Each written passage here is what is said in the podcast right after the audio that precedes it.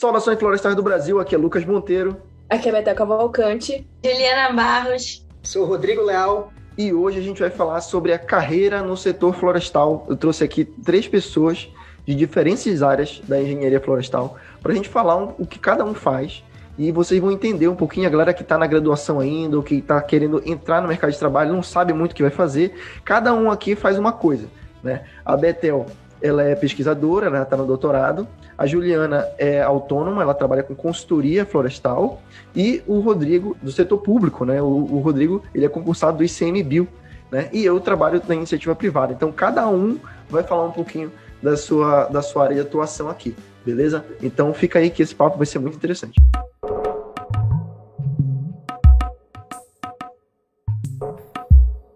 eu queria é, primeiramente agradecer a presença de vocês, né? E eu queria que cada um contasse um pouquinho da sua experiência durante a graduação. Desde a época da graduação, vocês já sabiam, assim, aproveitar, já sabia, ah, quero ir para o mestrado, doutorado, seguir na vida acadêmica. Juliana, não, desde sempre vou querer fazer isso, isso é, para minha vida, o Rodrigo também. Como foi que vocês entraram assim na, na área que vocês trabalham hoje? Quando eu entrei para engenharia florestal, na verdade eu queria, eu sempre quis trabalhar com manejo florestal, queria, fiz vários cursos e tudo mais, era isso que eu queria. Quando eu cheguei no meu penúltimo ano na graduação, que a gente tinha que cumprir o estágio obrigatório, e eu tinha que fazer meu TCC, então eu uni o útil ao agradável. Fui para a Embrapa, cumpri meu estágio obrigatório e fazer meu TCC. E aí, lá na Embrapa, me plantaram a sementinha da pesquisa. Eu entendi a referência. Me apaixonei por essa área da pesquisa, trabalhar com sementes florestais, que foi o meu primeiro contato, e desde então eu não me vi fazendo outra coisa, a não ser trabalhar com pesquisa, ser pesquisadora. Engraçado, para mim... Sou cria da Embrapa. É, então, a Embrapa, eu, eu, lembro, né, eu formei junto com a Betel na, na, na engenharia florestal, a gente era da mesma turma, né, e eu fui um dos que nunca fui estagiário da Embrapa, nunca consegui entrar, mas eu sempre pensei em ir para a indústria, né? Para minha vontade era a indústria. A primeira vez que a gente teve uma visita técnica, que a gente visitou uma, uma serraria, cara, eu falei, então é aqui que eu, que eu quero estar, tá, aqui no meio da máquina, no meio do barulho, da poeira. O Rodrigo sempre foi tua vontade, Rodrigo, de, de trabalhar no, em, em, algum órgão público? Eu acho que eu, eu sou o mais velho aqui, eu entrei na faculdade em 2000. É, velho é o espírito. E só fica velho quem quer. Faculdade de Ciências Agrárias do Pará, 2000, e quando foi 2000 e 2002, 2013, ela virou UFRA. Então, eu saí em 2004 sendo UFRA. É, mas eu entrei assim por coincidência, assim, pra, não, não, foi o que eu quis desde o início. Eu queria, na verdade, fazer veterinária. Na época era um curso difícil, meu pai era coordenador de veterinária, ele falou, Rodrigo, faz engenharia florestal, e aí lá no meio tu faz o vestibulinho e passa para veterinária. Mas assim, ele sabendo que eu ia gostar do curso de, de, florestal, né? Aí eu fiz, tá, beleza. Aí eu fiz, muita passei... gente entra, né, Rodrigo, na engenharia aí... florestal meio que por acaso, né? Muita gente não tem muita... É, eu, eu fui é. um também. O meu caso do Lucas foi por né? acaso. O meu caso do Lucas foi bem por acaso. Pois é. E aí, só que assim, eu me apaixonei pela engenharia florestal depois de fazer a disciplina, né? Mesmo que sendo o ciclo básico é chato, né? Vocês devem concordar comigo. É só matéria básica, mas depois, Sim. assim, eu, eu, eu, me vi ali só, não conseguia minha outra profissão. Em 2000 eu participei do movimento estudantil, né? Então a partir do momento a gente começou a, a fazer vários diálogos, vários contatos com alguns movimentos sociais, cooperativas, associações, extrativistas. E aí foi a partir daí que, que me despertou o trabalho com extensão rural e com essa parte mais da gestão ambiental. Né? É, meu primeiro estágio foi, foi em tecnologia da madeira, né, com anatomia da madeira. Depois eu fui para o Museu Emílio Guild, também trabalhar com é, anatomia madeira e por fim quando eu já estava no penúltimo semestre eu trabalhei no Centro de Agricultura Urbana numa parceria com, com a Secretaria de Economia do, do município de Belém na época. Aí eu trabalhei na região das ilhas com o pessoal que trabalha com maneira de sair, com agricultura familiar. Cara, legal. E como é que tu entrou no ICMBio? De 2002 até 2006, 2008 por aí, a gente teve um momento muito bom para concursos públicos, né? Então teve é, a nível federal teve do INCRA, teve do do ICMBio, teve do IBAMA. Então fiquei de 2005 até 2009, que foi 2009 foi quando teve o concurso do, do IBAMA e do ICMBio. Uhum. Aí eu fiz o concurso para os dois, para o IBAMA e para o ICMBio e passei no, no ICMBio. Então, eu estou no ICMBio desde 2009. Né? Saí do Acre, fui para o Tocantins, trabalhei na, na, numa estação ecológica, que é uma unidade de conservação de, de proteção integral, lá na, no Tocantins, divisa com Maranhão, Bahia e Piauí. Aí depois, eu, como eu sou aqui do Pará, em 2011 eu consegui uma remoção para cá para trabalhar na região do litoral paraense, com reservas extrativistas marinhas. E a Juliana? A Juliana trabalha por conta própria, praticamente, né? ela, ela é a própria chefa dela. Não é isso, Juliana? É. exige, exige muita disciplina, né? Na verdade, é, quando eu iniciei a faculdade, eu identifiquei o que eu não queria. Eu também caí de paraquedas no curso, né? Queria fazer direito. E com medo de não passar numa universidade pública e acabei fazendo também a UFRA, né? Que na época também não era tão conhecida, hoje em dia já está um pouco mais conhecida. E fiz a UFRA, escolhi um curso lá que ganhava melhor, eu vi lá o valor, né? Falei, nossa, engenharia florestal ganha bem. Não, nada a ver, irmão. Aqui, Onde tu viu essa informação? pois é, pelo menos nesse site de estudantes, aparece lá, é salário news, tiro florestal, oito salários mínimos. Pois é, aquela fake news. aí eu falei, vou encarar esse, esse curso. E aí é engenharia, né? Vou falar para minha mãe que eu vou ser engenheira. E aí tal. Aí fiz o curso primeiro semestre, não gostei, que é cálculo, aquelas matérias é, bem básicas, né? A gente ainda não vê o curso. Então fiquei um pouco desanimada. No segundo semestre teve uma viagem de campo, né? Onde a gente aprendeu a fazer inventário, inventário na prática, qualidade de água. E aí, nossa, me apaixonei, quero ser engenheira florestal. I love mato, gostei da floresta, menina da capital, mas que vai ganhar dinheiro na roça. gostei, me apaixonei pelo curso. Porém, é, eu já sabia que eu não queria área de pesquisa, não queria ser pesquisadora, né? Então, eu vou para o mercado de trabalho. E aí, acabou que no oitavo semestre, por conta de eu saber de processamento, eu consegui uma vaga no escritório de mineração, de consultoria ambiental, né? Ambiental e geológica. Então, eu disse, nossa, é isso que eu quero, é consultoria. E aí trabalhei, infelizmente o escritório teve que fechar, parti para outro escritório e atualmente estou caminhando para montar o meu, né? Já com essas duas experiências. E assim, é uma área muito boa, é uma área que pode é, ganhar dinheiro com várias formas, né? A gente pode pegar licenciamento de vários tipos, acho que dá um leque maior para o engenheiro. Mas assim, é diferente de um órgão público que o o Rodrigo pode até falar para gente, tem estabilidade, tem décimo terceiro, tem é, previdência, tem toda um, um, um ambiente confortável né, para o engenheiro trabalhar. E já na consultoria exige que a pessoa tenha disciplina, né? Não é qualquer pessoa que está na consultoria que sabe lidar com cliente, que sabe lidar com o produtor, que tem disciplina de organização financeira, porque consultoria é assim, tem um mês que vai dar muito, tem um mês que vai dar menos, tem um mês que pode não dar nada. Uhum. Então exige muito disciplina do engenheiro. Estou feliz porque tenho conseguido grandes coisas, né? Uhum. Inclusive estar aqui com vocês conversando. pois é, né? Você falasse um negócio interessante que, que é até um negócio que eu tinha pensado, né? Como, como a pessoa pode identificar com o que, que ela vai trabalhar, né? Para onde que ela vai seguir. Né? É, eu, eu sempre falo para as pessoas para não deixarem para a última hora, né? Não deixa para você chegar no TCC, no estágio obrigatório, para você ir atrás do que você vai fazer quando você se formar. Se você vai fazer isso, a chance de você ficar desempregado quando você pegar o seu diploma é muito grande. É grande. Né? E, e, na verdade, pela minha experiência, as pessoas que eu conheço, a maioria delas já saem da universidade encaminhadas, assim, ó, já vou sair, eu vou para o mestrado, já tá certo, já sei qual mestrado que eu vou fazer, ou então já estou estagiando numa empresa, quando eu terminar meu estágio, essa empresa vai me contratar, ou então, ah, vou sair para fazer o concurso. Então a pessoa tem que saber antes da faculdade, né? Não espera você chegar, sair da, da universidade com, com o diploma embaixo do braço e aí agora, sabe? Eu vou botar meu currículo, sabe? Não, né? não, não, não é bem assim. Eu fiz uma pesquisa Antes da gente começar a gravar, eu coloquei lá no Instagram do Florestal Brasil, e para quem está ouvindo que não segue a gente no, no Instagram, siga lá, Florestal Underline Brasil. eu fiz uma pesquisa e perguntei lá no, no Instagram, né? É, perguntei pro pessoal quem é que estava, do, dos nossos seguidores, quem é que estava trabalhando e quem é que não estava. Né? Infelizmente, a maioria das pessoas não está trabalhando. Né? 89 pessoas votaram aqui, ó, isso dá o quê? Deixa eu ver aqui. 58% das pessoas que votaram não estavam trabalhando, né? E 42% só que estavam trabalhando.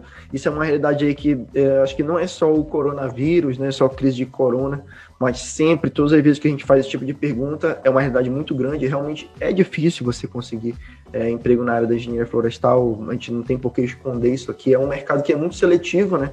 Porque a maioria da, se você vai para iniciativa privada como eu, a maioria das empresas vai ter um, dois engenheiros florestais, né? Como responsável técnico.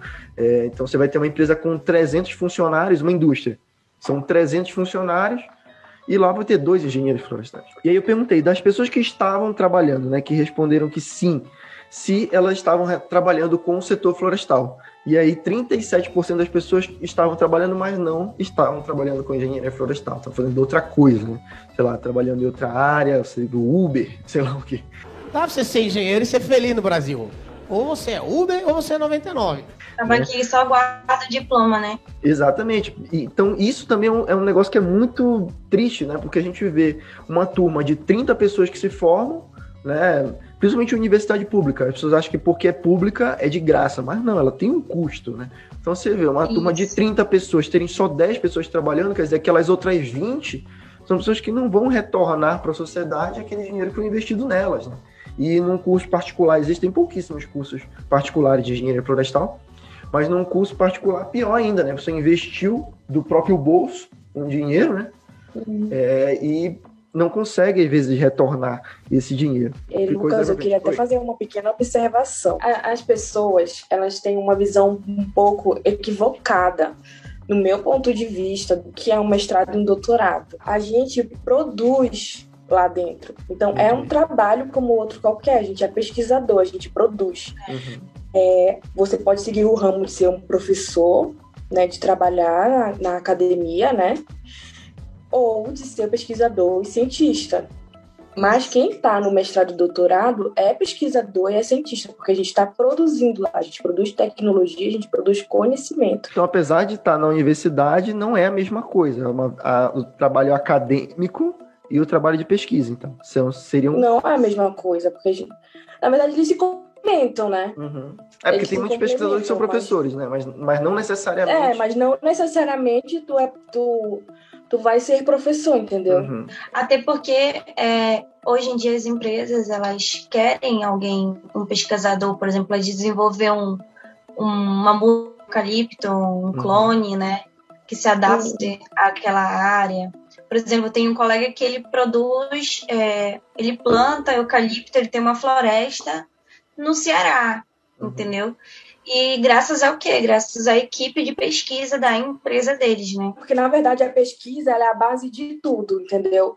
Tipo, se, se tá na área privada, mas tem a pesquisa, tem o dedo da pesquisa ali, porque na área privada, por exemplo, a produção de um clone de eucalipto, é pesquisa. Uhum. Se está trabalhando com geoprocessamento, também tem um dedo da pesquisa, porque trabalha com tecnologia. Quem que desenvolve a tecnologia? A pesquisa. Legal que a Betel está falando aí. Por exemplo, a gente aqui na, na, no ICMBio de Carajás, a gente está desenvolvendo um, um, trabalho de, um corredor, de, de, criação de um corredor ecológico uhum. aqui na região do Mosaico de Carajás, que é uma área uhum. que tem aproximadamente 1 milhão e 200 mil hectares de unidade de conservação. São seis unidades e e uma terra indígena, e a gente está planejando fazer um corredor ecológico até a, região lá do Xingu. Não sei se vocês conhecem a, a, área da trincheira Abacajá, que é uma terra indígena que, que se junta com outras unidades de conservação lá para a região do Xingu. Uhum. Então é uma faixa de 25 quilômetros que a gente está pretendendo fazer é um corredor ecológico. E a gente está contando muito com o apoio de,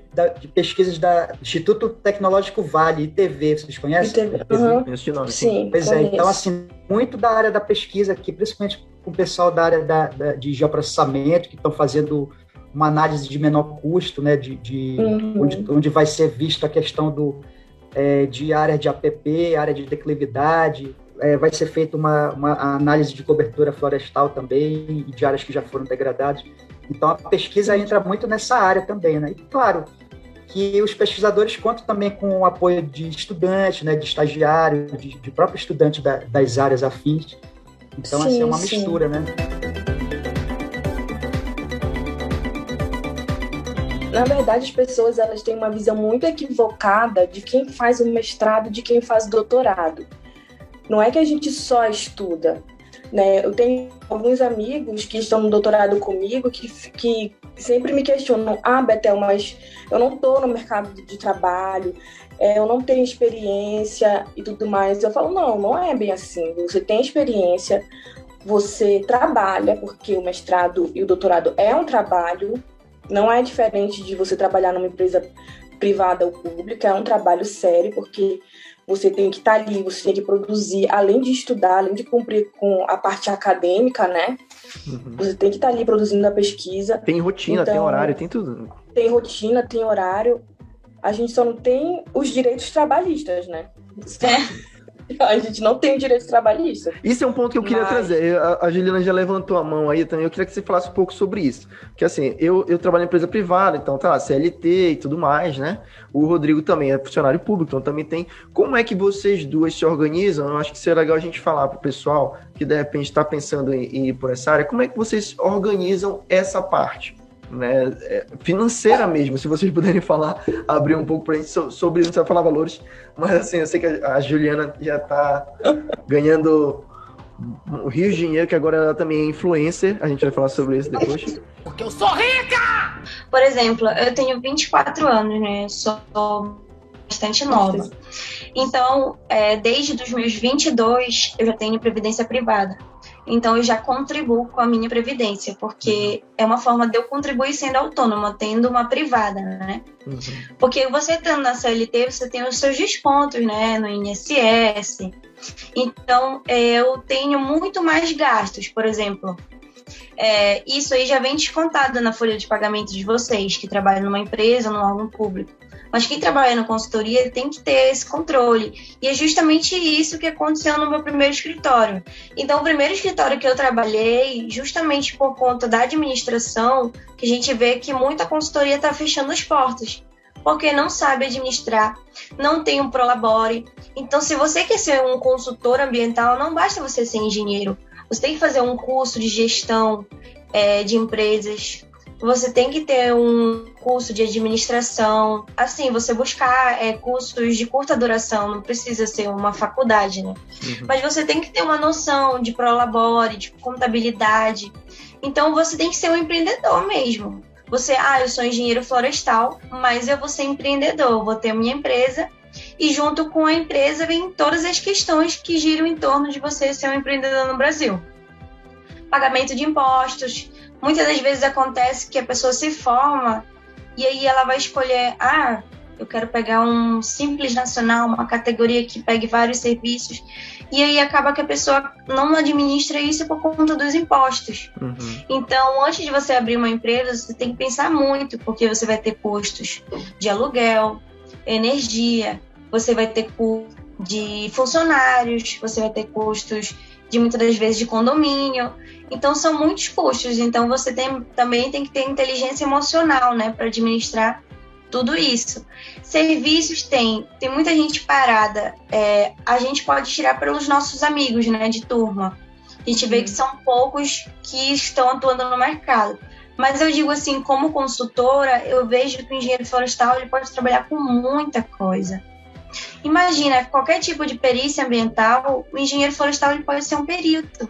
É, destruiu a minha fazenda, minhas, minhas cercas, eu já fiz uma perícia.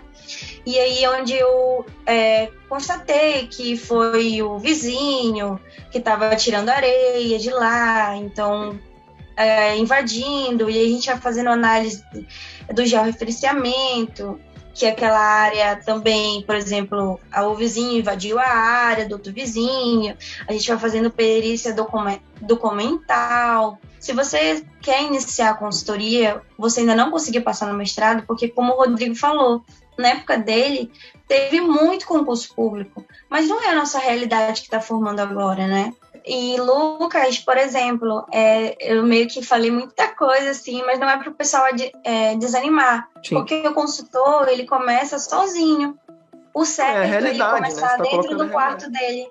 Isso, dentro do quarto dele. E ele vai pegando um serviço aqui, ele vai pegando um serviço aqui.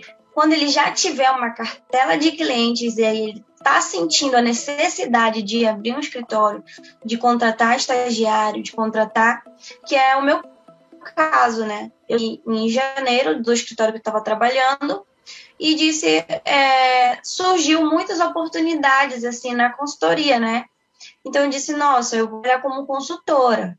E aí, agora, eu já estou sentindo a necessidade de ter um CNPJ, de ter um escritório, de eu tenho um escritório onde eu fico, mas às vezes ainda prefiro ficar em casa do que ir para o escritório, né? Uhum. E então a gente é tudo, as coisas vão caminhando. Quando você sentir a necessidade que você precisa expandir, aí você vai expandir. E eu acho que a gente não deve ficar parado. Tenta um mestrado. Eu faço mestrado profissional em segurança de barragens, engenheira florestal, fazendo mestrado em segurança de barragens. Então a gente, a gente pode estar em tudo que é lugar. É, Rodrigo, na, na tua área, né? Você falou que trabalha muito com unidade de conservação. Das coisas que você faz, é, o que, que mais é, te puxa da época da graduação da engenharia florestal que você vê, poxa, isso aqui eu estou aplicando, estou tô, tô desenvolvendo, estou conseguindo é, é, aplicar né, os meus conhecimentos. É, o, o que, que mais te, te, te traz assim para a engenharia florestal no teu dia a dia? Lucas, é, é até, até bacana tu perguntar isso. E, e eu me lembro, assim, quando eu me formei, formei em 2004, como eu falei, né? Eu sou velho já. Quero falar, assim, para os ouvintes que, que ainda estão na graduação, é, que ficam preocupados. Ah, o que, que vai ser quando eu me formar? Pô, será que eu tenho conhecimento suficiente? A gente pega a experiência é, durante a, a prática, né? É, a carga que a gente leva da graduação, ela, ela, é, ela é considerável, claro, mas assim, o que a gente pega durante o, o nosso momento de trabalho mesmo é muito maior. Total. Eu falo isso porque quando eu fui lá para o Acre, na, na, época eu fui trabalhar como engenheiro florestal do lado concursado do, do, estado do Acre, eu trabalhei no Instituto de Meio Ambiente do Acre, né, que é o órgão ambiental do, do, do estado, né, e a gente fazia avaliação de planos de manejo, análise de planos de manejo. E aí eu peguei um plano de manejo plano de manejo enorme com mais de 300 folhas, que aí o meu chefe deixou lá na minha mesa, olha, toma, faz análise desse plano de manejo. Eu olhei assim, caramba, o que, que, eu vou fazer com isso? Cara, tá identificando totalmente, cara, totalmente. Eu não sei nada! Olha assim, cara, eu não sei nada, eu não aprendi nada. Na hora faz a cara de não, tudo bem, né? Mas por dentro, É. meu Deus, e agora? Não sei nada, eu não aprendi nada. E aí, só que assim, a gente, a gente leva esse susto, mas a gente, claro que vai tendo a- a- o apoio dos colegas, né, que tem mais experiência, eles vão ensinando o caminho da- das pedras. Então, assim, isso é um fato, isso é, é- sempre vai acontecer. Não, não, não adianta achar que a pessoa vai estudar, estudar, estudar, e quando chegar lá vai tirar de letra, que ela não vai. Eu acho que de tudo que eu aprendi na universidade, assim, sem desmerecer, claro, a universidade, mas eu acho que eu uso, sei lá, 20, 30% do, do que eu aprendi, né? Muitas vezes a gente vai para uma coisa muito específica, que eu trabalho hoje, que é cadeia de custódia, é, é muito específico, né? Mas a gente acaba usando um pouquinho de cada coisa, né? A gente usa a parte da matemática, da estatística, a gente usa a parte da legislação, sabe? A- a- o entendimento da documentação, tudo a gente tem que utilizar um pouquinho, né? Eu acho que, na verdade, a universidade ela vai te despertar muito mais para as habilidades que você vai desenvolver do que propriamente para o conhecimento especificamente, né?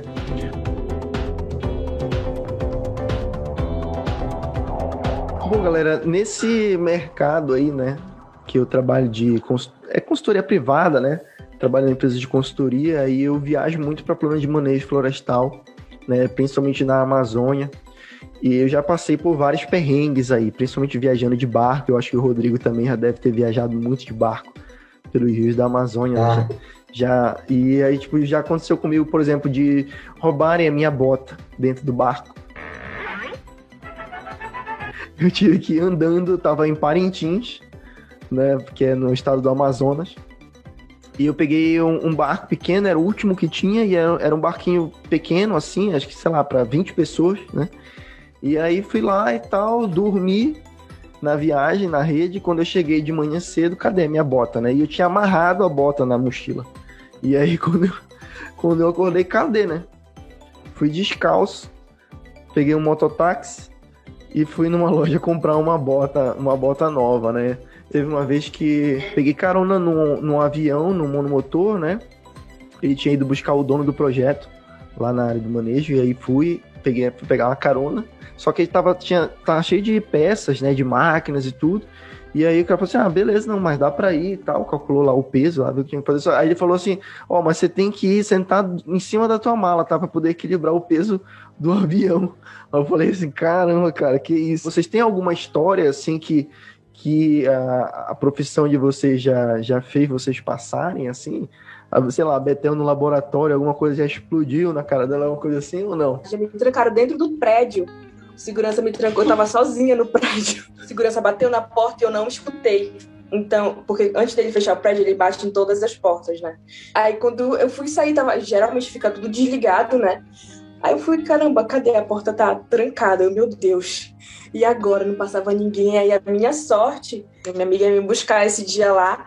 E aí eu pedi para ela ir na guarita, chamar o segurança para ele abrir a porta para eu ir embora. Boa sorte, segurança, o segurança não pensou que era um fantasma, uma visagem dentro do Não, mas ele já, ele já me conhecia, de tanto que eu já, já, eu já morava ali no laboratório, todo mundo já me conhecia ali. E aí, aí ele, ah, você ainda tá aí, não sei o que, ele ia, abria, pô. Ele cansou de final de semana e abriu o prédio para mim, para eu fazer avaliação de experimento. E tu, Rodrigo, acho que você viajou bastante, né, por aí? O Rodrigo cara, deve ter cara... história para contar. estava fazendo uma vistoria, né, um, um sobrevoo é, para tirar uns pontos de uma área de focos de calor, né, de, de, de, incêndio, incêndio florestal, lá na, lá na região do Cerrado, lá no Jalapão, na estação ecológica. E aí a gente contratou um, um piloto de avião, né, e esse piloto era, era um piloto muito experiente, né, ele pilotou é, em área de garimpo também, então não sei se vocês sabem, mas os melhores pilotos é, da aviação são os pilotos de garimpo, porque eles chegam com, com equipamentos precaríssimos, né, aviões monomotor bem precário e pousam em, em pistas que são é, muito irregulares, dentro de mata, às vezes são, são espaços muito pequenos que se ele não tiver a destreza, ele acaba batendo em árvore, né, se chocando na floresta, e o cara era muito, é, muito experiente. Aí eu estava com o meu GPS, né, é, marcando, olhando, visualizando, né, e marcando os pontos né, de, de, de, de queimada para poder depois é, informar o pessoal da brigada. Aí numa dessas eu olhei um ponto, aí eu falei, eu falei para ele, não esqueça, né? eu falei, olha, é, passa aqui para a direita aqui que tem um ponto bem aqui, aí ele jogou assim um avião, né? Monomotor pequeno, então ele fez um, um, um movimento bem brusco mesmo que eu, que eu fiquei assim meio Aí ele olhou para minha cara, aí ele falou, Rodrigo, pô, uma dobrada dessazinha pequena, tu já, já sentiu aí alguma coisa? Eu falei, não, pô, vai mais devagar, vai com calma que eu não tô acostumado. Aí ele falou, então, peraí. Aí ele pegou aquelas garrafas de. Não tem aqueles, aquelas, aquelas garrafas de água que tem aquela tampinha preta que a gente enrocha, que coloca? Sim. Aí ele falou, Rodrigo, então peraí, vou fazer um negócio aqui contigo. Coloca um copo, esse copo d'água aí. Aí eu coloquei a água, aí ele colocou em cima do painel do avião. Ele, ele falou: quero, quero fazer uma aposta contigo, eu vou, eu vou dar um, um 360 aqui e essa água aqui não vai virar, por causa da gravidade, né? Aí eu falei: tu não, tu não tem coragem? Eu falei: peraí, aí pega aí o copo. Aí eu peguei o copo, coloquei em cima do, do, do painel do avião, cara, e ele fez um 360. Cara, ele virou, né? Cabeça para baixo coisa de maluco mesmo, sabe? e aí, e, e, não, e, a água não caiu mesmo, a gente ficou assim, impressionado, mas assim, deu um frio na barriga. Eu tinha morrido ali. aí uma, vez, ele... uma vez eu peguei o um monomotor para sair de Orilândia do Norte para Carajás. Ei, eu fiquei o tempo todo assim, eu escolho Deus, eu escolho Deus. isso não foi, isso não foi a coisa que ele fez. Aí depois ele, ele, ele fala, agora eu vou dar um loop. Aí quando ele, ele o loop é diferente, tem um 360 que ele volta em torno do seu eixo, né? E o 360 ele vai lá em cima e volta dando aquela, aquele rasante. Perigosíssimo, né? Aí, aí foi, peraí, aí ele, aí ele subiu, né? Aí quando ele subiu, aí ele começou, o, o, o monomotor começou a tremer assim, aí ele olhou, eu olhei para ele assim, ele me olhou, assim, ele só fez assim, calma, mas eu vi que a cara dele tava nervosa. Maldição, Maverick! Quando ele desceu, assim, ele conseguiu se estabilizar, cara. E aí o meu colega tinha vomitado tudinho atrás na minha costa, toda minha tava vomitada. Aí a gente passou, aí a gente passou a viagem inteirinha com. Isso foi palhaçada do cara. Eu nem contei depois para a equipe, porque senão ele podia Puta. ser demitido, né? E aí a gente saiu todo vomitado. Ou ser contratado pela Esquadrilha da Rodrigo- Fumaça também. O Rodrigo desafiou o cara lá. Foi, cara. Desafiei o cara, me arrependi até hoje, amargamente, cara. Mas foi uma experiência muito doida essa. E a Juliana já, já, já pegou alguma carona com algum piloto da Esquadrilha da Olha. Eu- uma coisa que eu morro de medo é barco e avião.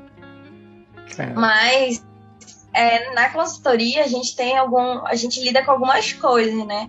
Por exemplo, ameaças. É meio comum, né? Sim, Porque às vezes Algum, cli- é- algum cliente chato, assim? algum- Porque não, é nem, não são nem os clientes, são os vizinhos dos clientes, são os clientes, eles contratam a gente para fazer o serviço. Mas chega na hora a gente é meio que crucificado. Por exemplo, eu fiz uma coisa simples, que é um cadastro ambiental rural. O cliente me apresentou a documentação da terra dele, o georreferenciamento, né? E aí eu fiz a poligonal, né? Eu fiz o cadastro de acordo com a documentação que ele me apresentou, com o georreferenciamento. Aí eu tô na paz do Senhor, né? Trabalhando no escritório. Aí me ligam, olha, aqui é de novo repartimento, tal. Eu sou um técnico aqui e eu queria lhe dizer para você tirar o K, você cancelar esse K que você fez aí, porque é, tá em cima da área do seu e não sei nem se pode falar nome, mas E seu E- e o, o cara é seu e aí ele, olha, essa área tá em cima da, da área desse cara, você tem que tirar, é, viu? Você fez errado tal. Aí me ameaçando. Olha, ele já sabe, inclusive ele saiu daqui muito da vida, muito mordido da vida, né? Porque você fez o cara em cima da área dele. Me ameaçou, cara, sabe? Foi uma ameaça, assim, me intimidou mesmo a tirar que o seu o seu estava sabendo do meu serviço, do que, que eu tinha feito, e eu não sei nem quem é. e aí eu disse, primeiramente, o senhor não devia nem estar me ligando, porque hoje em dia a gente tem uma plataforma e o cadastro ambiental rural que eu fiz ele ainda não foi analisado. Ou seja, ele ainda não abriu para mim apresentar a documentação do meu cliente, que aquela área é realmente dele, né? Então, o seu pode estar sabendo, pode até o qualquer pessoa estar sabendo, e meu serviço está lá e eu vou fazer de acordo com a lei, né? Se ele quiser, ele que arrede a fazer nada. Então, isso a gente sofre ameaça comumente. Uma é, semana, mês passado, o meu namorado, ele também é engenheiro florestal, ele fez um georreferenciamento, colocou o marco lá, e aí, uma semana depois, o fazendeiro ligou para ele: Olha, o meu vizinho chutou o marco, quebrou, martelou, tirou o marco de lá. O marco, pra quem não não- sabe, é, um, é, um, é uma, uma pedra de concreto, é um, um, um cubo, É. sei lá, um. que marca o limite da fazenda, né? Mas eu queria contar também, eu acho que o Rodrigo deve ter muitas histórias assim. No- quando eu estava me formando, eu passei um período no ICMBio, né? A gente estava fazendo um- uma vivência florestal. E aí, comumente o cara era de uma Resex, né? Então, quando o ICMBio chegava, era só ele que trabalhava lá na, na Resex. E você vê que ele, ele era muito assim, gente boa, mas quando ele ia chegando, o pessoal ia assobiando. Tipo, ele tá chegando, o pessoal do ICMB, embora esconder o caranguejo, embora esconder o camarão.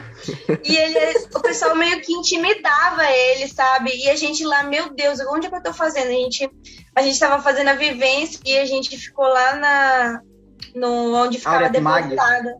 Onde ficava depositado as apreensões, né? E lá já tinha rolado bala, porque aprendeu a moto, o cara vai lá buscar a moto com a bala, com a. E aí ele deu. no- a gente ficou segura, a gente queria um spray de pimenta, porque se, mas tinha segurança lá, mas enfim, né? É, a área ambiental é vista assim muito. Ainda mais o serviço do Rodrigo, ele tem que ser aceitado pela unidade, né? Como um gestor da unidade de conservação. Se ele não for aceito, ele sofre muito, né? Até mesmo para desenvolver tipo de trabalho, de projeto. É. Então a gente, os, os dias que a gente passou lá, a gente aprendeu muito e a gente foi meio que também estava lá e fizeram a reunião e o pessoal metendo pau e a gente, meu Deus, nossa, que situação, né? Eu tava na graduação ainda, e aí eu tenho. eu- uma parte da minha família mora no interior do Maranhão. E aí Aí perguntaram que, o que eu fazia. Eu falava, ah, o curso de engenharia florestal. Aí alguém ficou sabendo lá, falou, nossa, ela é fiscal. Ela é fiscal de engenharia florestal, ela vai. Ela vai. Ela, não, gente, pelo amor de Deus, não me matem. Eu sou apenas uma estudante de engenharia já, florestal. Já passei por isso também, porque eu, eu tenho a barba grande, teve, teve uma época que eu tava com a barba bem grande mesmo, assim, bem, né? E, e quando eu faço trabalho de campo, eu uso aqueles coletes, né? Eu acho que o Rodrigo usa também com, aquele, com vários bolsos, né? E tal, tipo de fotógrafo, uhum. né? Só que assim, uhum. eu já comprei um que ele é meio marrom, assim, que, já, que eu sei que é uma cor diferente da cor do Ibama, que é diferente da cor da Secretaria de, de Meio Ambiente, que geralmente é verde, né? Do Ibama eu acho que é azul. Eu comprei uma cor diferente, justamente por isso, né? E aí uma vez eu tava no, numa cidade no interior, eu não me lembro agora o nome, eu estava esperando o transporte chegar e eu tava vestido, com colete, né? Com a identificação da empresa e tudo. E aí veio o cara e me falou assim: olha, tira esse colete porque o pessoal tá achando que tu é do Ibama. E aí já já estão vendo aqui e estão com medo. Só que tipo assim, a pessoa nem sabe do que tem medo, mas ela só fica com medo, né? Então, assim, quem não deve não teme, né? Tem vários colegas que, que sempre falaram assim, ah, eu escolhi a engenharia florestal porque eu não gosto de trabalhar com gente, eu gosto de trabalhar com bicho, com árvore, né, com, com vegetal. Mas, mas não, cara, é um ledo engano achar que não, não trabalha com gente. Pelo contrário, a gente está diretamente trabalhando com gente. Né? Por isso que a, que a Juliana falou, achei legal essa vivência que ela teve, que realmente, assim, o, o existe um histórico do, do, do, do, próprio IBAMA, que é mais antigo, né, de, é de 89, o ICMBio é de 2007. De 2007. É, então, assim, existe um histórico de, de que teve muita truculência, teve muito, muitos momentos, assim, de chegar o fiscal mesmo e bater o pé na porta e, e ameaçar mesmo, né, mas hoje em dia isso mudou bastante, cara, mudou muito. Tem, é, depois dos últimos concursos que, que tiveram, entrou muita gente nova, com, com uma nova cabeça, de estar tá dialogando, de estar tá conversando. Eu, por exemplo, eu já eu trabalho, trabalho como fiscal também, fiscal ambiental, e muitas vezes eu saí é, aplicando uma multa, às vezes altíssima, mas sempre a pessoa me convidando para tomar um café, ou para conversar, ou, ou, até a minha explicação sobre os procedimentos de de defesa para o autuado, então, assim, sempre mantendo a cordialidade e a conversa. Olha, pessoal, esse aqui é o nosso trabalho, a gente tem que respeitar vocês uhum. e a gente também espera que vocês respeitem a gente. É, então, assim, se a gente não tiver essa visão, a gente não faz um bom trabalho, a gente não vai ser um bom profissional. Claro que tem também a, a má índole, né? Mas a gente Sim. também tem que respeitar, tem que fazer o, a, o nosso Sim. papel como profissional mesmo, né? Sem ficar julgando as pessoas. Bater uma salva de palma aqui pro profissional. Eu que estou do outro lado, é, eu faço desembargo, defesa, né, contra embargo. Porque, assim, eu estou do outro lado, por exemplo, você vai multar um, um cliente e o cliente vai me procurar para fazer uma defesa sobre aquela multa, né? Então, a gente, a gente não pode jogar fora a água do banho e a criança. Eu tinha um professor que ele falava assim mesmo. A gente tem que ter cautela, né? Porque ah, o cliente foi multado, mas bora fazer uma análise. Às vezes já peguei é, análises que o ponto cai fora da propriedade, fazendo uma análise correta de referenciamento, de processamento. Então a multa, o desmatamento foi um vizinho que foi andando um pouquinho e acabou invadindo a propriedade do meu cliente. Então a gente não pode jogar água do banho fora e a criança.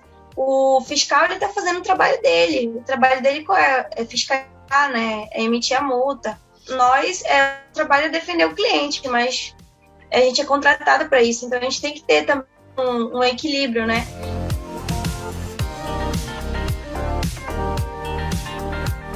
É, esse contato que a gente tem com, com o produtor rural e tudo mais, ele é, eu acho muito importante. Né? Na área da pesquisa, então, é primordial. Por quê? Porque você vai entender quais são as necessidades que as pessoas estão tendo, né? Tanto na indústria quanto o produtor e tudo mais. É, e aí, para você produzir a tecnologia, para você produzir o conhecimento, então você tem que entender quem está na pesquisa, ela tem que, tem que entender essas pessoas, né? Para que o que a gente está pesquisando não seja uma coisa que que seja inútil, entendeu? Mas que vá trazer o retorno para a sociedade. Então, essa conversa, esse contato, tanto com o produtor rural quanto com a indústria, ela é essencial. Eu acho que isso deveria ser mais trabalhado na universidade. É, eu me formei na, na UEPA e depois eu vim fazer o meu mestrado e doutorado na UDESC, aqui em Santa Catarina. E quando eu vim para cá, eu senti muita falta desse contato com o produtor rural aqui em, algumas situações, né? E lá na UEPA, a gente tinha bastante contato, não sei se o Lucas lembra, né? Mas tanto na UEPA quanto na Embrapa, a gente Sim. tinha muito esse contato com o produtor rural. E aqui eu acabei sentindo um, um, um pouco de falta disso, né? Ter vocês três são formados na UEPA? Vocês três? Não. não. Só eu e o Lucas. A Juliana é da UFRA e eu e a Betel somos ah. da UEPA. Mas eu acho que aqui tá quatro pontos, né? O Lucas, que trabalha para uma multinacional, eu trabalho de forma autônoma, né, para produtores, pequenos produtores, médios, né? E o, o Rodrigo no ICMBio e a Betão na pesquisa. Eu acho que os quatro se complementam. Por exemplo, a pesquisa ela precisa de dados da indústria para desenvolver uma melhora. O, a, a, melhor gestão da, da unidade de conservação depende da pesquisa, né? E o consultor também por exemplo, às vezes eu tenho uma cultura que ela não está se de desenvolvendo como a gente, a gente achava que aquele receituário agrícola estava correto, né? Então a gente precisa fazer uma amostragem de solo, precisa levar para o laboratório para ele falar da fertilidade, para poder dizer para o meu cliente, olha, é, vamos licenciar a cultura é, de, vamos licenciar a cultura de melancia, é, ou outra cultura, né, em consórcio. Porque o engenheiro florestal ele pode fazer os SAFs, né? Que é o sistema agroflorestal. Então a gente acaba que a gente trabalha junto também com o agrônomo, né? Uhum. Então a gente precisa fazer uma amostragem de solo para ver a fertilidade daquilo ali. A gente precisa dar de uma amostragem de solo. Então acho que se complementa, tanto que a UFRA ela tem tentado trazer as empresas para dentro, né? Tem a Estil lá dentro, onde oferece treinamento. E a, a gente tem a parceria com as unidades de conservação, que eu tive a vivência com o ICMBio. Então eles disponibilizaram pra gente uma semana do ofício deles e assim foi incrível assim deu para me entender se era aquilo que eu queria se era trabalhar realmente com aquilo deu para me entender as dificuldades né? Inclusive é, eles trabalham com 1% né do do cronograma orça, orça, do orçamento né do Brasil. Já pensou você tem que fiscalizar uma área gigante mas não tem lancha para fiscalizar não tem transporte, né? Não é, não é 1%, é 0,01%. Ixi, tá lá no, é, o ICMBio está lá no, no, portal da transparência. 0,01% do orçamento. Nossa. É espalhado em 171 milhões de hectares. Imagina, 171 milhões de hectares distribuídos em 334 unidades de conservação federal, né, em todo o Brasil com, é com 0,01% de, do, do orçamento, da União. E você a gente está com uma defasagem. É, a gente está com uma defasagem de 1.300, 1.300 funcionários, né? Nossa. Nossa, 10 muita anos gente. Já pensou 1.300 funcionários a menos? Que se Ei, aposentou, Rodrigo, né? E, e para fazer a fiscalização no Pará, são quantos fiscais mais ou menos que tem? 54 unidades de conservação, é, e a gente tem em torno de fiscais do, do ICMBio, mas aí estou falando só nas unidades de conservação, uhum. né? A gente tem em torno de uns é, 16 fiscais por aí, mais ou menos. Nossa, pouco, né? É muito pouco. Aí, claro, a gente conta é com, também com a vinda de outros fiscais do resto do Brasil também, né? de, outros, de outros estados. E com a parceria também com o pessoal da SEMA, do Ideflorbio, né? o pessoal uhum. do Batalhão Ambiental também. Uhum às vezes Polícia Federal, mas é, é muito pouco. Tem cliente que é chega muito... para mim, doutora, bora desmatar isso aí, não precisa de licença não. Eu disse, doutor, a conta vai chegar, o IBAMA vai bater na sua porta. Deus e quando ele bate, é 200 mil para cima. Não me diga que veio cobrar o aluguel. Efetivamente, vim cobrar o aluguel. Então, o senhor tem que entender que hoje ninguém mais se esconde, tem satélite, monitoramento 24 horas. Então, através do geoprocessamento, tem facilitado muito isso, ninguém mais se esconde. Mas nessa região aqui de Marabá, Parauapebas, São Félix do Xingu, se vocês, vocês não têm noção da quantidade de, de, de área de garimpo que tem aqui, sabe? Uhum. Então, assim, é muito. E, e, assim, a gente conta, hoje a gente conta com uma quantidade reduzida de, de fiscais para fazer a fiscalização, né? E um incentivo muito grande do governo para que haja essa, essa, essa, essas invasões em áreas públicas, né? Uhum. Hoje eu estava vendo no jornal, no jornal liberal aqui que em relação ao ano passado, a maio do ano passado, aumentou em 70% as áreas desmatadas. Né? As áreas de garimpo também, tem garimpo aí também, você já deve ter visto ali para Roraima, né? E, pra, e tá até aqui no Pará, na região lá de, de Novo Progresso. do Xingu ali também. do Xingu, que, que tem, tem áreas que tem mais de, tem mais de 20 é, é, garimpeiros, cara, numa área. Já pensou? É uma, praticamente uma cidade, 20 mil garimpeiros ali espalhados. Bom, pessoal, como vocês puderam ver, né, as profissões, apesar de trabalharmos cada um na sua área, mas elas estão sempre conectadas de alguma forma, né? E o legal da engenharia florestal é justamente isso, né? A gente precisa da pesquisa, precisa do setor público e precisa do setor privado para se desenvolver. Eu espero que vocês consigam daí absorver alguma coisa, seguir mais ou menos, pô, quero seguir meio na linha da Juliana, quero seguir um pouco na linha do Rodrigo, então quero seguir na linha do Betel. Ainda falta a gente trazer também alguém da academia, já que a Betel puxou meu orelha e falou que pesquisa não é a mesma coisa que que, não, tipo... Que é, é, é, e não é, né? mas, mas falta um professor, pronto, falta um professor, né?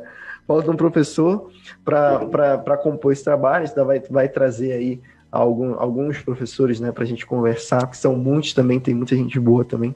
Então eu queria que vocês dessem um recado final aí, podem é, falar quem, quem quiser se divulgar. Eu sei que a Betel e a, e a Juliana têm os seus perfis profissionais, né, que publicam isso. Eu não sei se o Rodrigo tem também, mas fiquem à vontade para dar algum recado, para se divulgar, dar um recadinho final aí.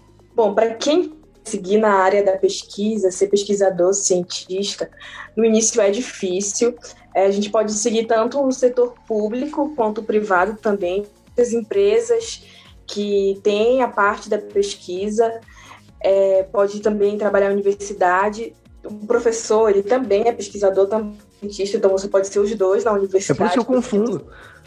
Está inter, tá interligado, mas não é, não é, tipo, pode ser a mesma coisa, mas também não ser a mesma coisa. É um caminho difícil, não é fácil, não é fácil ser pesquisador no Brasil. A gente não tem os incentivos, né, é, para você ser pesquisador, você tem que gostar muito e querer muito. Então, se você quer seguir essa área, é muito vontade, é muito gostar do que faz, muito querer ser pesquisador mesmo. E o teu Instagram? Ah, sim, meu Instagram é o arroba enge, underline Betel Cavalcante, enge, enge, de engenheira. É bem Vai legal. Vai tá aí na tela para quem está vendo a gente no YouTube vai estar tá na tela aí o Instagram da Betel e também no, no Florestal Brasil também vai estar tá o link lá para vocês clicarem e irem direto para lá. Juliana? Quem quer ser consultor é uma área muito boa, precisa que você tenha disciplina, né? Você tenha, entenda um pouco sobre empresas e hoje é, o que eu tenho que falar é que, infelizmente, o mercado ele te pede um mestrado. Mas se você não quiser sentir, é, seguir a área de pesquisa, faça um mestrado profissional, que é o mestrado que eu faço, é um mestrado aplicado para o mercado de trabalho. Que hoje te exige um título, um mestrado, um doutorado, até mesmo para que você aumente o seu leque de consultoria e assessoria, né? Quer mudar então, aquela carteirada, né? Que pá, é, é. Até mesmo para você ser contratado, né? Você tem uma especialização, um, né? Um plano, um relatório para a parte aplicada de gestão ambiental de barragens. Ah, você tem um mestrado profissional naquilo, então você vai ser chamado para prestar consultoria, assessoria sobre aquele assunto, perícia, entre outras coisas. E eu digo um recado que eu deixo para vocês é não fiquem parados. O engenheiro uhum. florestal ele tem uma cartela de serviços que você pode começar com autônomo até você ter o concurso é, que você sonha no ICMBio, no, no INCRA, no IBAMA ou em qualquer outro lugar. Pegue o serviço, comece fazendo um cadastro ambiental rural, comece fazendo um geofinanciamento de imóveis rurais, comece fazendo um licenciamento ambiental, para a parte florestal. Então, é, não fique parado. E quem quiser pode estar me seguindo lá na minha página Instagram, que é engenheira da floresta. E também tem uma página no YouTube, onde eu tenho um projeto gratuito para ensinar vocês um pouco sobre geoprocessamento, né? Que é geoprocessamento com os melhores. Legal, os links estão lá no post do Florestal Brasil também. Rodrigo, quer divulgar alguma coisa? Quando é o próximo concurso aí do ICMBio? Pois é, pessoal. É, é, eu tenho uma notícia boa e uma notícia ruim, né? É, notícia ruim é porque a gente está vivendo no, no, em um governo que não está incentivando né, a, as entidades governamentais. Temos é, é, uma área muito defasada, tanto na esfera federal, quanto estadual, quanto municipal. É, eu estava falando aí durante o programa que a gente está com um contingente de, de menos 1.300 postos. É, a gente está com o nosso efetivo é, trabalhando a menos de 50% da, da, da capacidade que a gente tem. Né? Então, a, o, o momento não é favorável. Mas, por outro lado, né, a gente que trabalha na esfera governamental, né, que trabalha com planejamento, supervisão, gerenciamento, fiscalização, a gente tem que fazer esse papel. Né? Então, em algum momento, a gente vai, é, os órgãos vão ter que abrir é, concurso público né, para que as pessoas sejam efetivadas. A gente só não sabe quando, né? mas enquanto isso, enquanto esse momento não vem, na minha época, é, tinha os chamados concurseiros, né? Não sei se ainda tem isso hoje. Sim, existe. É, mas procure é, é, estudar né, para concurso, mas não só isso, não fique só, só nisso. A Juliana falou bem, é, muito bem falado, não, não fiquem parados, né?